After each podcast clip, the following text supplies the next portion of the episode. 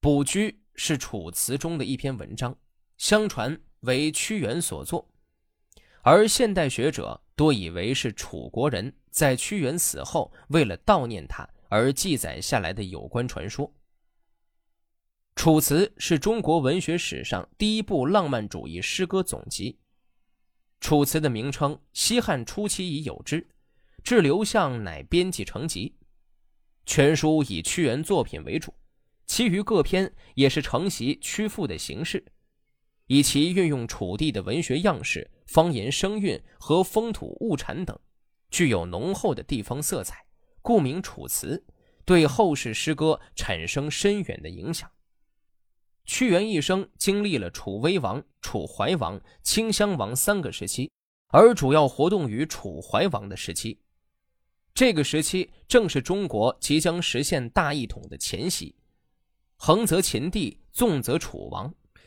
屈原为实现楚国的统一大业，对内积极辅佐怀王变法图强，对外坚决主张联齐抗秦，使楚国一度出现了一个国富兵强。威震诸侯的局面，但是由于在内政外交上，屈原与楚国腐朽贵族集团发生了尖锐的矛盾，由于上官大夫等人的嫉妒，屈原后来遭到群小人的诬陷和楚怀王的疏远。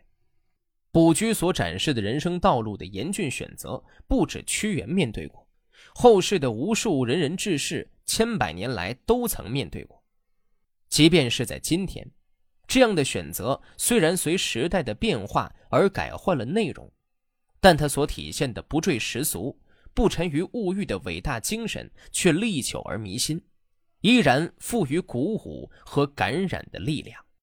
屈原被流放后三年不能再见楚王，他用尽智慧效忠朝廷，却被谗言遮蔽阻隔。他心情烦闷，思绪纷乱，不知该怎么办。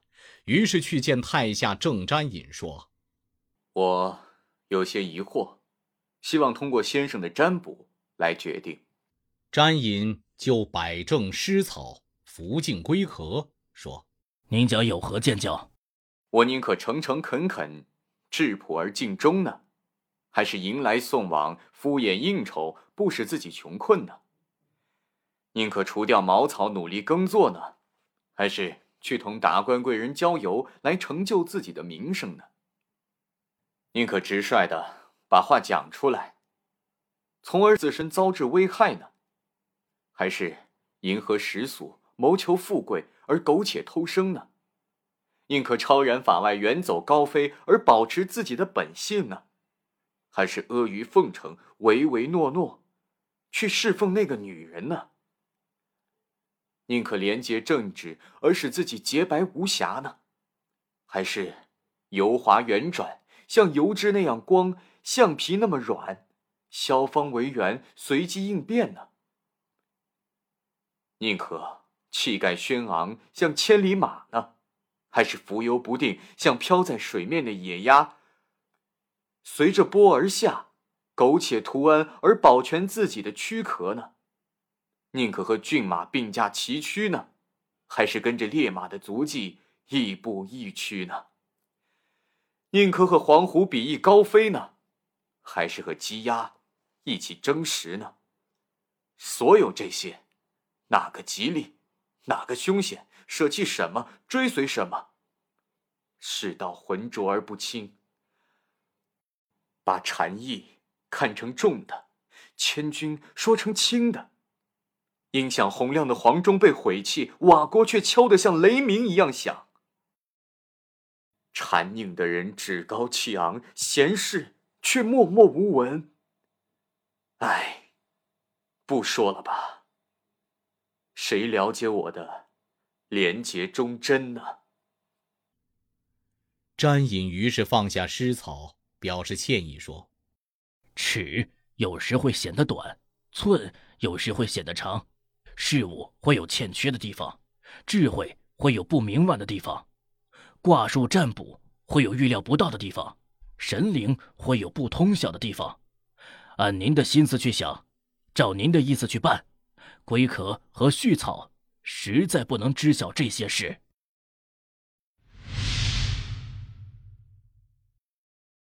庄子作为哲学家，其思想的高度和深度是少有人能够理解的。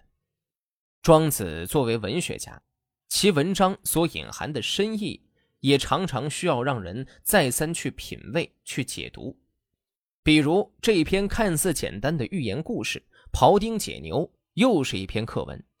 说实话，每当看到庄子的文章，都有一种回到中学时代上古文课的苦闷之感。仿佛又感受到了当初那种被文言文支配的无力之感。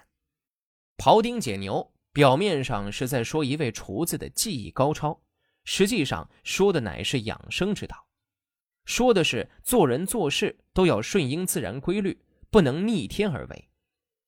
庄子生活在战国中期，这是非常激烈的社会转型时期，社会动乱，民不聊生。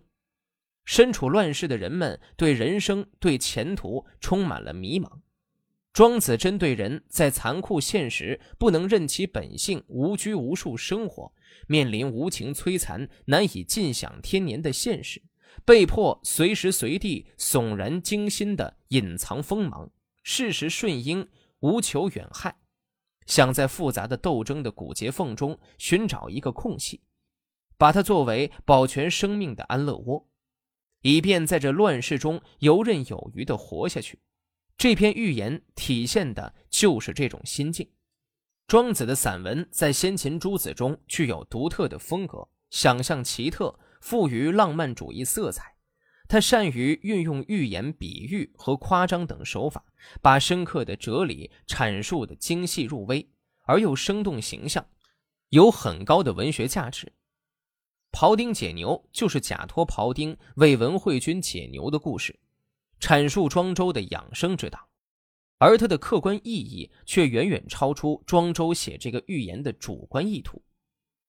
有一个名叫丁的厨师替梁惠王宰牛，手所接触的地方、肩所靠着的地方、脚所踩着的地方、膝所顶着的地方，都发出皮骨相离声。刀子刺进去时，响声更大。这些声音没有不合乎音律的，它竟然同桑林经手两首乐曲伴奏的舞蹈节奏合拍。梁惠王说：“好啊，你的技术怎么会高明到这种程度呢？”庖丁放下刀子，回答说：“臣下所探究的是事物的规律，这已经超过了对于宰牛技术的追求。当初我刚开始宰牛的时候。”对于牛体的结构还不了解，看见的只是整头的牛。三年之后见到的是牛的内部肌理筋骨，再也看不见整头的牛了。现在宰牛的时候，臣下只是用精神去接触牛的身体就可以了，而不必用眼睛去看，就像感觉器官停止活动了，而全凭精神意愿在活动，顺着牛体的肌理结构劈开筋骨间的大空隙。沿着骨节间的空穴使刀，都是依顺着牛体本来的结构。宰牛的刀从来没有碰过经络相连的地方，紧附在骨头上的肌肉和肌肉聚结的地方，更何况骨部的大骨呢？技术高明的厨工每年换一把刀，是因为他们用刀子去割肉；技术一般的厨工每月换一把刀，是因为他们用刀子去砍骨头。现在臣下的这把刀已经用了十九年了，宰牛数千头，而刀口却像刚从磨刀石上磨出来的一样。牛身上的骨节是有空隙的，可是刀刃却并不厚。用这样薄的刀刃刺入有空隙的骨节，那么在运转刀刃时一定宽绰而有余地了。因此，用了十九年，而刀刃仍像是刚从磨刀石上磨出来一样。虽然如此，可是每当碰上筋骨交错的地方，我一见那里难以下刀，就十分警惧而小心翼翼，目光集中，动作放慢，刀子轻轻的动一下，哗啦一声，骨肉就已经分离了，像一堆泥土散落在地上。我提起刀站着，为这一成功而得意的四下环顾，一副悠然自得、心满意足的样子，试好了刀，把它收藏起来。好啊。我听了庖丁的话，学到了养生之道啊。